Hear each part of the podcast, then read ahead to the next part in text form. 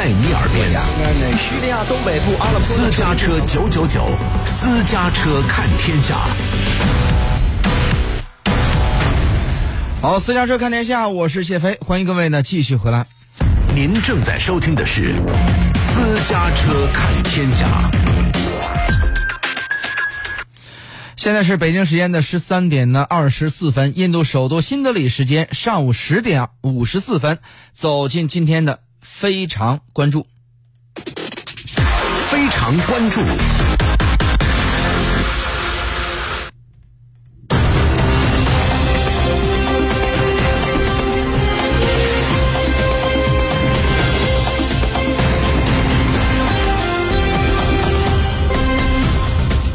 中印第八轮军长级会谈举行前夕，印军是一线换将，印军的作战方针是否会出现调整？如何分析印度的冬季作战部署动态？那么在恶劣天气下与中国对峙打消耗战，对印度来说是一个明智的选择吗？美印日澳四国呢近期是频频互动，又是联合军演，又是情报分享，亚洲小北约已然成型了吗？有关这些话题呢，今天请出各路嘉宾做出深分析。在北京现场的中国社科院国际问题专家杨丹志先生，以及中国社科院军控中心秘书长洪源先生。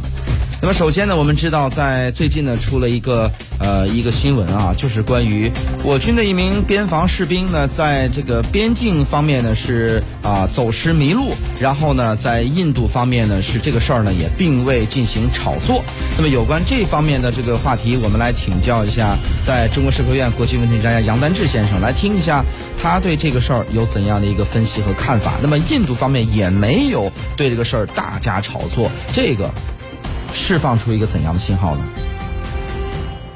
好的，主持人。那么实际上呢，我们看到这个相关的报道呢，实际上印度方面呢，基本上是按照此前中国和印度双方达成的一些共识和协议呢，来处理这样的一个事件。因为确实呢，在这个中印边境呢，这个地形比较复杂，天气也比较恶劣，那么也经常会发生这个双方的这个士兵啊。他会这个误入到对方的这个实控区，那么为了化解这个纷争，为了这个降低这个呃危机发生的这个风险啊，实际上这个中国和印度方面呢，此前已经就相关问题呢是达成过一些共识，有过一些协议，所以实际上呢，从这次印度方面的处理看呢，还是基本上是按照这个过去达成的共识来行事的。那么我们可以看到，印度方面呢，在这这个事件上呢，还是体现出一种和解的一种姿态。那么我们也希望它是一个良好的一个契机。有助于双方今后进一步的这个展开一些谈判，增进一些共识啊，能够把这个冲突的风险降到最低度。主持人，好。那么另外我们看到呢，在这个拉达克地区呢，印军的二十万军队呢依然驻扎在那里，没有撤退的迹象，同时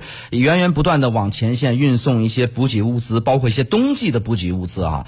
那么怎么去看待印军目前的这么一种这个战备的态势呢？怎么去解读它？来听一下，在北京现场的中国社科院军控中心秘书长洪源先生的一个分析解读。呃，首先呢，在拉达克地区以及包括拉达克地区的这些山区，在目前为止，它的气温不会。达到零下五十度，那么现在是零下十度、二十度，甚至三十度都是有可能的。真正最低温呢，会在十二月份、十二月初来出现，这是一个方面。另外一个呢，就是呃，从印度的各个的这个媒体，包括国际媒体，他们谈到的都是二十万大军。但是呢，我们看呢，在拉达克地区以及它的这些狭长的这些这个山谷等等。二十万大军，它的战场容量是不够的，而且它的宿营地，包括它的这些军队的这些展开，它的这个地形是完全不可能的。所以从这个意义上来说呢，它的人数。要达到二十万是是根本做不到的，最多只有十万。如果要是把他的这些情况给他综合考虑呢，那么可以考虑到他在克什米尔啊，在这个印巴的这些这个呃雪山上的对峙的这些部队，再包括他的这个在东部地区对峙的部队呢，把他的这个范围扩大，把他的纵深扩大，那可以勉强说是二十万。所以呢，从他的这个地形来说，从他的范围来说，也是。这个二十万和十万是他是随便的这这个来说，所以呢，从这个意义上来说，印度它真的要是部署到二十万，它的这些后勤装备，包括这个运输是完全达不到的。从它的这个冬季过冬来说，也是做做不到的。无论如何，它都这个做不到。那么就会有大量的人员的这个减员，甚至是冻死、冻伤等等。它的这个减员呢，甚至能够达到这个十分之三的这个地步。所以呢，即使是印度，它付出了这么大的这个代价，我们知道呢，它的这个气温会在十二月初达到极低，那么就会出现大量的非战斗这个减员。在这样的一个情况下，印度还偏要往这个地方大举的增兵，即使是十万，它的这个战场容量已经非常大了。他要干什么呢？就一定要做到军事上的一个目的。那么无非是大打小打，还有中打，或者是进行这个摩擦。大打，那么他的军队的容量还包括有这个在这个地区，包括他的这些空军呐的导弹部队，他都没有这么大的这个力量。所以呢，他要达到自己的这个一定的作战的目的，向印度的。呃，舆论交代，向印度的这些这个呃极强的民粹主义来交代，所以他必定要进行一定的摩擦，甚至小规模的这个战斗，从空中进行打击，在地面进行一定的摩擦。您正在收听的是《私家车看天下》。青莲白沙厨卫城，河南省更专业的厨卫集散中心，装修厨房卫生间就到星联白沙厨卫城，地址郑州市商都路白沙镇星联白沙厨卫城。网络搜索“星联厨卫”，了解更多精彩。格力电器工厂巡展，十月二十四日到二十五日，格力家用空调、中央空调、洗衣机、生活电器、金红冰箱全线产品巡展河南送福利，总部操盘只要销量不谈价格，省去一切中间环节。工厂巡展买电器便宜。这里是河南广播电视台，这里是 FM 九十九点九，私家车九九九，天生不安分，就是努力，就是乐观，在河南开车就听私家车九九九。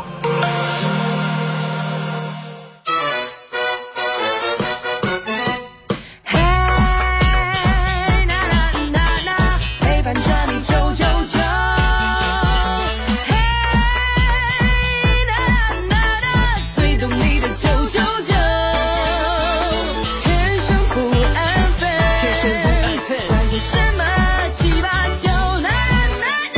这是你最喜欢的私家车九九九，FM 九九九。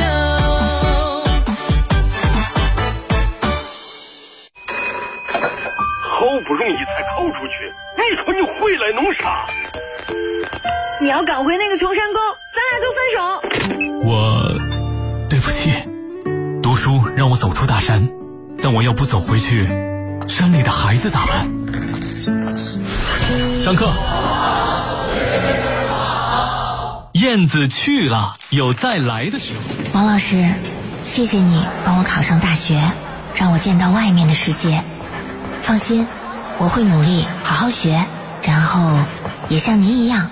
回家。还有我，还有我，还有我，还有我。所以，尽管艰辛，我从不后悔。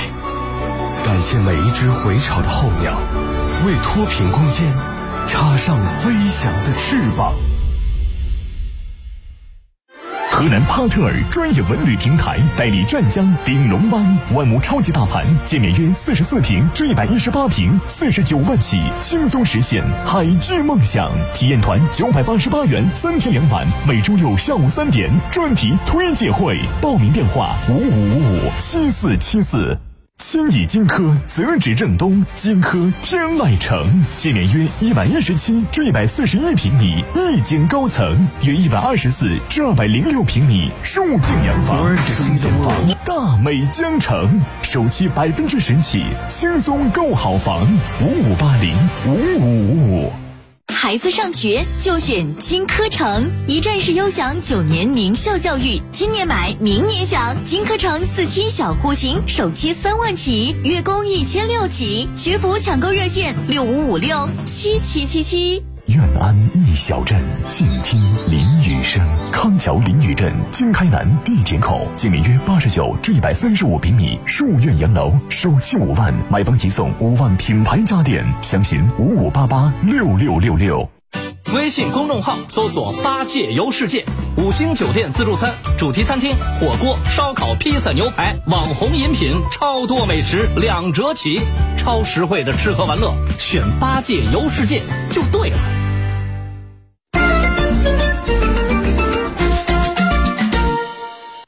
什么呀？那这个是什么？那这个是什么？哎，金木水火土神仙老虎狗一生二生三三生万物，万物的由来。万物的由来，咱们今天继续来说，在中国古代钱的演变。上一次咱们说到了，咱们如今用这人民币呀，虽然它也是纸，可它最主要的原料可不是什么树皮、木浆什么的，而是棉花。更准确的说吧，是棉短绒。我们都知道，这个棉花纤维一般来说是越长越好，对吧？像咱们国家的新疆和埃及产的长绒棉，那都是用来做衣服呀、毛巾呢，非常好的材料，因为质地非常柔软。但用来做纸币的这个棉花纤维啊，却是越短越好。一般来说，长度要小于十六毫米。用这种短绒棉做出来的纸啊，它不仅光滑、耐磨、坚韧，最重要的是呢。可以用水洗，啊，不易破裂，而且呢，用旧了也不会起毛边儿。有的国家还会在纸币里加入亚麻纤维，这种纤维呢有拉力强、不易沾脏东西，还能够抑制细菌等等优点。在美元当中，亚麻的含量就高达百分之二十五。当然，不论哪个国家呀，专门用来印钞票的这个纸都是被严格控制的啊，未经许可不可以生产同类的纸张。除了这个印钞纸之外呀。纸币的加工过程其实也非常复杂，包含二十多种油墨，光是每一张纸币上这个颜色线条都有二十多种油墨混合而成，而且还用专门的凹印机印出一种凹凸感，这都是纸钞防伪的重要凭证。但说实话，现在这个纸币呀都很少见了，人们呢开始更多的使用电子货币，甚至是数字货币了。关于他们的故事，咱们下次再说。世界精彩万分，世界激烈竞争，世界你中有我。世界在你耳边。叙利亚东北部阿拉斯私家车九九九，私家车看天下。好，私家车看天下，我是谢飞，欢迎各位呢继续回来。主城买公寓就选就选思念城北三环三地铁东风渠畔，建面约四十八平米的 SOHO 全享 LOFT 星级建标，品质交付，首付两万，买思念城 V 二公寓，抢购热线是六七零幺四个九六七零幺九九九九。继续走进今天的私家车看天下，您正在收听的是私家车看天下。好，现在是北京时间的十二十三点的三十六分，走进今天的非常焦点。非常焦点。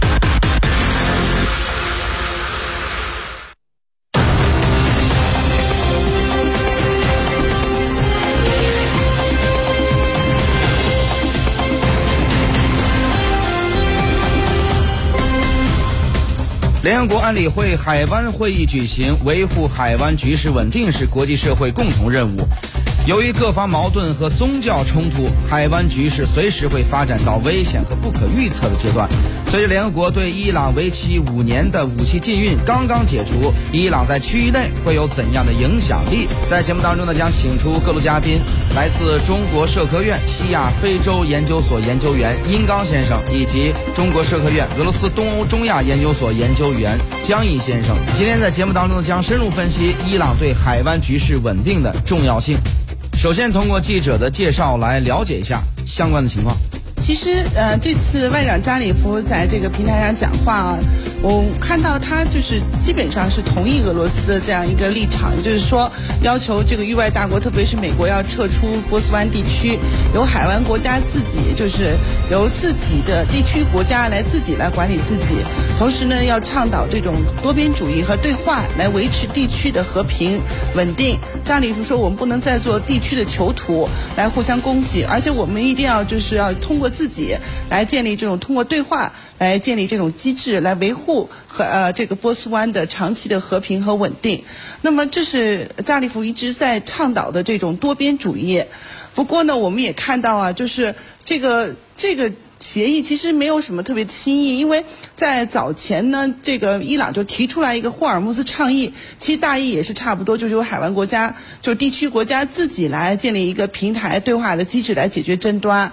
同时呢，这次加里夫去北京和这个中国外长王毅。进呃去中国，在这个云南和这个中国外长王毅进行对话的时候，中国也提出来了，就是建立这样一个海湾对话的这个机制，让这个海湾国家，就整个中东地区的国家呢，都参与起来，来一起通过对话来解决这个机制。所以呢，就是说，呃，大家的大方向是差不多的。不过其中有一点，就是说这个机平台到底包不包括以色列，呃，是伊朗的红线，所以这方面肯定是不会让步的。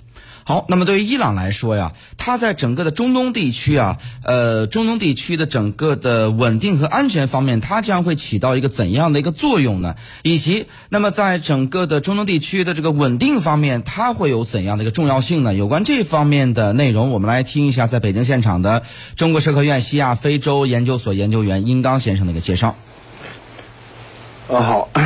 呃，现在包括中国在内，大家寻求的是海湾地区的一个新的和平对话的框架。呃，这个框架还还没有成型，一些具体的措施、一些规则还都没有出来，这是很遥远的未来的事情。那么现在海湾地区到底怎么回事？我们这个话说来非常长，我们可以简单的说，呃，一九七五年伊斯兰伊斯兰革命之前。呃，巴雷国王和当时的呃伊拉克签了一个《埃尔吉尔条约》，一九七五年，这个基本上解决了呃伊朗和阿拉伯国家之间的边界纠纷啊等等，形成了一个事实上形成了一个对话机制。一九七九年伊伊朗伊斯兰革命之后呢，他非常呃着重这个什叶派革命的输出。是吧？因此，就是地区安全局势就是进入一个新的阶段。首先是革命一年之后，一九八零年发生两伊战争。两伊战争呢，也让海湾的所有的海湾的呃阿拉伯君主国意识到了危险，一是成立了海湾合作委员会。啊，从那个时候。呃，到现在已经四十年，将近四十年的时间，海湾没有一个集体的对话的平台，它是完全是对对立的。一个是以呃伊朗为首的所谓什叶派的联盟或者新月带或者是什叶派国际，一个就是海湾合作委员会，这个是阿拉伯国家的海湾合作委员会呢，和美国和以色列都有呃很密切的关系。那么现在如果说，呃，向王毅外长呼吁建立一个新的机制的话，这个就是个工工程是非常大、非常艰巨的。但是可以肯定，就是伊朗现在也是低姿态，或者是高调门的说欢迎这样的机制。但是伊朗的这种表态，还有中国的这种呼吁，在相当长的阶段内不可能得到阿拉伯人和美国，甚至是以色列、土耳其这样的国家的积极的响应。嗯，我们看到呢，这次俄罗斯呢作为整个的这个海湾会议的这么一个主席国啊，那么他就提出来说，这个一个共同防御的这么一个概念，就是不需要域外的其他的国家参与其中，但是呢，这个地方好像是集体防御，又变得是呃，其实难度还蛮大的。那么，怎么去看待俄罗斯提出来的，在这个中东地区海湾地区举行进行这个集体防御，有可能性吗？它的这个难度在哪儿？我们来听一下。俄罗斯问题专家、中国社科院俄罗斯东欧中亚研究所研究员江毅先生，来听一下他的一个分析点评。呃，现在呃，其实俄罗斯这一次的这个倡议是重复了二零一九年的类似的一个倡议，基本的宗旨都是一样，基本的思想和逻辑也是一样的。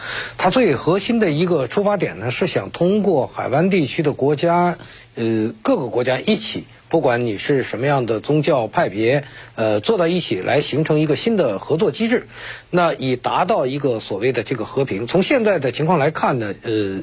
可以看得出来，就是，呃，俄罗斯并不是不清楚，就是刚才殷老师所说的，要实现这个工程，基本上是一个很难完成的一个任务。但是为什么俄罗斯反复的在强调这个问题，反复在说这个问题？那很重要的一点，第一是反映了俄罗斯现在想要积极的参与中东地区新格局、新规则的这个塑造，在这个地区要积极的发声，要把俄罗斯的声音、俄罗斯的形象、俄罗斯的作用体现出来。第二一个呢是通过台伊朗，更主要的是通过用伊朗来实现这个俄罗斯在中东地区的所谓的这个居中调停的这个作用。因为刚才殷老师说了，伊朗与这个地区的其他国家有很深的这个矛盾，宗教的、战略利益的，甚至是国家安全上的这样一种对立的状况。如果大家要坐到一起来，呃，相互对立的各方坐在一起来，势必要有一个居中调停的。一个角色，这个角色由谁来扮演？那毫无疑问是这个倡议的提出者俄罗斯。那这样的话，俄罗斯在利用它与这个地区其他国家的这个合作的这个关系，就是在这个中东地区发挥了一个非常主导性的一个作用。这也是俄罗斯现在反复的提这个倡议的一个考虑。嗯，因为我们知道，在中东或包括在这个海湾地区啊，呃，实际上在之前，呃，巴林和这个以色列，还有阿联酋和以色列之间的这个建交啊，呃，那么是美国在当中呢起到一个调停的这么一个作用，呃，那么美国也认为说他在这个地方是有势力范围的，但是我们看现在俄罗斯也要介入到海湾地区来，那么怎么去看美俄之间，他们在整个的这个区域之内是否也有？一方面呢是这个啊力量的制衡，另外一方面也有一些角力的这个角色出现呢。有关这方面内容呢，我们继续来听一下呃这个中国社科院西亚非洲研究所研究员殷刚先生的一个介绍。呃呃，这一点呢，分析家可能有有人会这么说，像你刚才所说的，但是这个事实上是不存在的。我们看俄罗斯的外交非常有意思，在呃是。法国人所说的黎凡特地区，就是地中海东岸叙利亚什么呃黎巴嫩这一带，俄罗斯呢，它是伸出自己的一只手来摆平各方的势力，搞调停，它是参与者。而在海湾地区，呃，俄罗斯呢基本上是呃只动嘴不动手，有时候呢还动动钱包卖点武器什么的，呃，这个是完全不一样的。这个和美国积极参与当地的局势。打伊拉克就打了两次，是吧？呃，而且美国的呃第五舰队、中东还有中东司令部都设在海湾地区，在海湾的地区有呃十个以上的很主要的基地，呃，是呃呃这个呃作用完全是不同。俄罗斯是一个非常务实、非常聪明的、非常会使力的国家，他有多大的力气，他就使出多大的力气，而且往往是事半功倍。但是。你看伊拉克闹得那么，呃，闹得那么惨，打仗打得那么厉害，俄罗斯从来不出手不干预。俄罗斯现在就海湾安全问题说了一些话，呃，多多少少呢是有一点站得很远的距离，说一些好听的、公道的、正确的话。事实上，它不会发生什么作用。这个和美国的具体的操纵、调停是完全是两回事儿。好，那么另外一方面呢，我们知道联合国安理会呢已经解除了对五这个伊朗为期五年的武器禁运啊。那么解除之后呢？这个伊朗方面，它在整个的国防的这个实力方面，它肯定要有所增强。那么在这个时候，我们不得不将目光转向这个俄罗斯。那么在这个时候，指望美国去对伊朗之间，他们之间肯定很难有这种这方面的互动。那么俄罗斯有可能帮助伊朗在这个武器方面会有所这个提升吗？有关这方面内容，我们来听一下中国社科院俄罗斯东欧中亚研究所研究员江毅先生的一个分析点评。呃，大家看一看，在大约在呃不到一个月的时间，二十多天之前，呃，俄伊双方这个扎里夫去莫斯科的时候，双方表态是非常的高调的。呃，俄罗斯坚决的认为，解除联合国的这个制裁以后，俄罗斯有法理上任何限制对伊朗的这个出口武器的这种限制都不存在。俄罗斯必须要加强，也有这个一种可能性要加强与伊朗的合作，甚至谈到了具体的呃项目，比如说 S 四百的这个防空导弹。呃，但是。在呃，也就是在前天。大约呃，在前天，这个伊朗方面的一个表态是，伊朗更主要的是要依靠自己的力量来加强国防实力。这个中间传达出一个什么样的信息呢？实际上可以理解为，俄伊双方现在在就武器交易方面的这个谈判进展，并没有一个真正的结果。这个如果从俄罗斯的角度来讲，呃，我的理解是两个方面的。第一，呃。出口武器这一点，对伊朗出口武器，不管是 S 四百还是其他的武器，它必须要考虑到这个地区整个力量的平衡。通过这个出口武器以后，会不会影响俄罗斯与其他地区国家的这个关系？这一点是俄罗斯必须要考虑到的。包括过去向呃伊朗出口 S 三百亿，双方尽管达成合同，但是交货。迟迟在延后，俄罗斯就是在调控这个局势，这是一个方面的考虑。另外一个方面的考虑呢，就是俄罗斯还是要考虑到就是刺激制裁的问题，就是美国现在要求所有的国家都必须要服从、要遵守这个美国的这个制裁法案。那俄罗斯不能不考虑到就是与伊朗的这个交易。会不会呃引发美国的这个刺激制裁？而这个刺激制裁又会对俄罗斯的企业、俄罗斯的金融造成什么样的影响？所以方面的一个考虑，俄罗斯在这方面一定会有一个节奏的把握。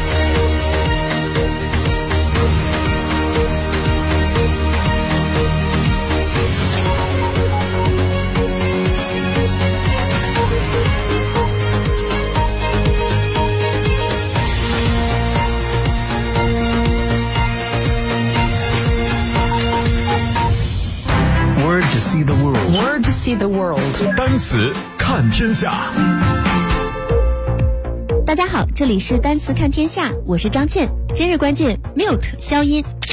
据美国全国广播公司报道，美国总统辩论委员会周一宣布，在周四举行的最后一场辩论中，对手回答问题时，特朗普和拜登将被 mute 消音，也就是切断麦克风。届时，两名候选人将对每个辩论话题进行两分钟的初步回答机会。不过，委员会表示。在公开讨论辩论环节，两个麦克风都将被打开。报道指出，特朗普和拜登上个月唯一一场竞选辩论时，因特朗普频繁打断对方而导致秩序受到影响。于是有人呼吁，辩论主办方应该能够在对手讲话的时候 mute 消音，切断候选人的麦克风。辩论委员会在其声明中表示，双方阵营已经同意，在每十五分钟的辩论开始之前，每位候选人都有两分钟不受干扰的发言时间。这是在执行规则，而不是完全改变规则。Word to see the world. Word to see the world. 单词看天下。广播找人，广播找人。那个百万富翁坐在我后排的你，百万富翁一等奖的获得者是那个并排摇起车窗的短发美女，看吧，压起来！还有擦肩而过时。贴着同一张车标的天使，你们在哪里？私家车九九九粉丝福利群正在组队，发送阿拉伯数字九九九到私家车九九九的微信平台，一起进群面对面，更有超多福利、超有趣体验、超级好吃的 VIP 大礼送不停。你最喜欢的主播随时出没，一对一畅聊，别忘了发送阿拉伯数字九九九，让我找到你。无花果，嗯，无花果啊，无花果，无花果耶，我要吃。新鲜无花果就在荥阳王村，导航搜索汇川农业，微信幺八零零三七幺四个四，幺八零零三七幺四个四，现在就去。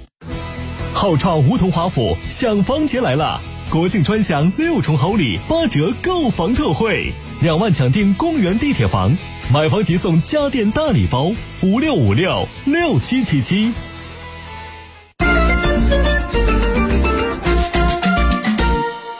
你的影子追不上你，你的轻松一跃就可以翻天覆地。Q Baby 陪你健身。Hello，大家好，我就是陪你一起来健身的 Q Baby。对于任何人来说，跑步都不是一件容易的事儿，它就像是一场自己和自己的苦战。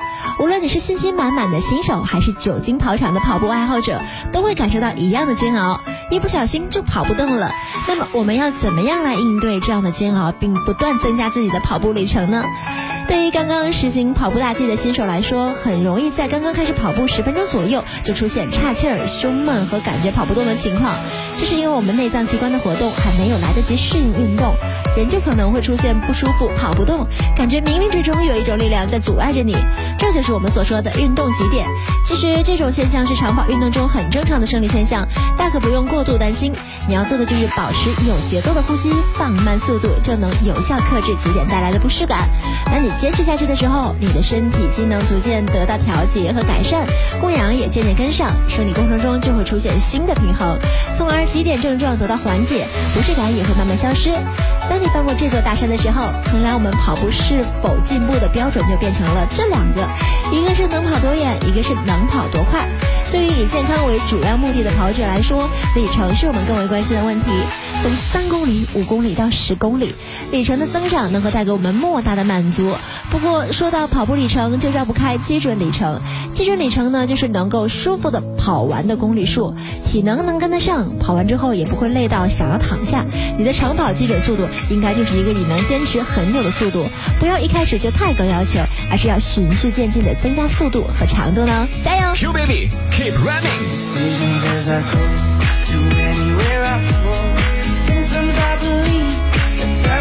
Should go. I can fly high, I can go low.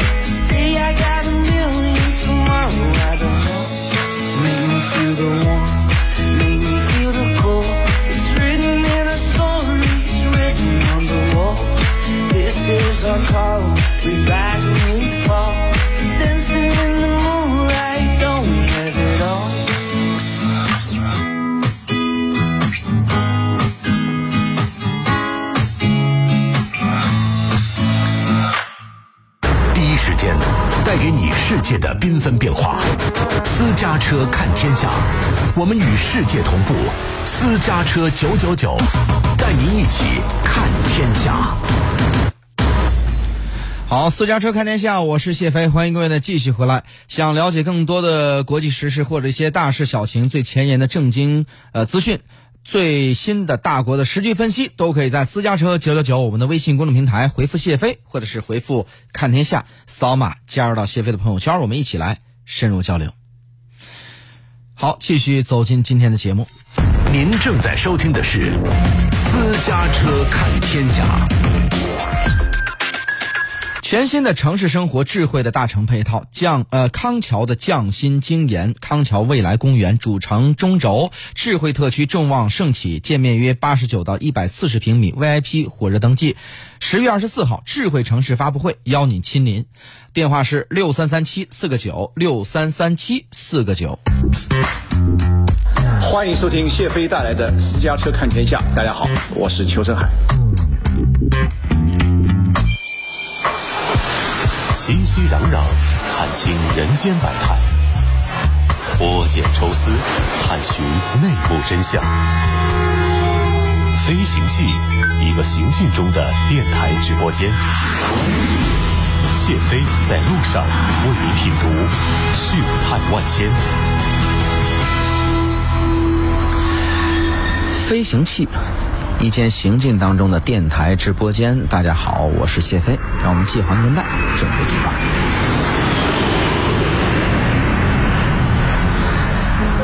现在呀、很多上班族特别怕放假，因为一旦放假，那么你就需要提前或者是之后把假期当中的工作给补回来。少上班族呢，在休假前需要提前把假期的工作补出来。那么有研究就发现呀，休假的员工并不比没休假的员工感到更快乐。一方面呢，休假前大量的加班呢，会让你感到疲惫；而另一方面，休假回来后，你势必要应对堆积如山的工作呀，要消耗更多时间才能跟上组织的工作进度。对此，一个知名的冥想教练叫做特里斯坦·伊丽莎白·格里宾，他就介绍了几个建议，或许能帮助你减小压力，提高工作效率。来，今天给大家来分享一下。他说呢，休假前，特里斯坦建议：一是你需要列出在离开前必须完成的任务，将这些任务清单呢展示给领导看，听取他们的反馈，然后根据这份清单来安排优先处理的任务，计划每一天的具体工作内容。如果你不严格的按照清单来安排任务，你的工作量、压力啊都会增加。第二，通知你的上司、同事和客户，确保他们知道你开始休假的具体日期，这样呢，他们会提前把重要的信息告诉你。第三，在离开前找一个靠谱的人帮你处理工作，并整理好他们可能需要的信息，然后告知你的领导，哪位同事会在你休假期间负责你的工作内容。第四呢是整理你的办公桌，原因很简单，桌面杂乱会增加压力，创造一个更整洁的工作环境，有助于减轻休假结束后的压力。休假期间呢，特里斯坦建议啊，首先你要确定度假的目的。很多人在工作当中都会保持。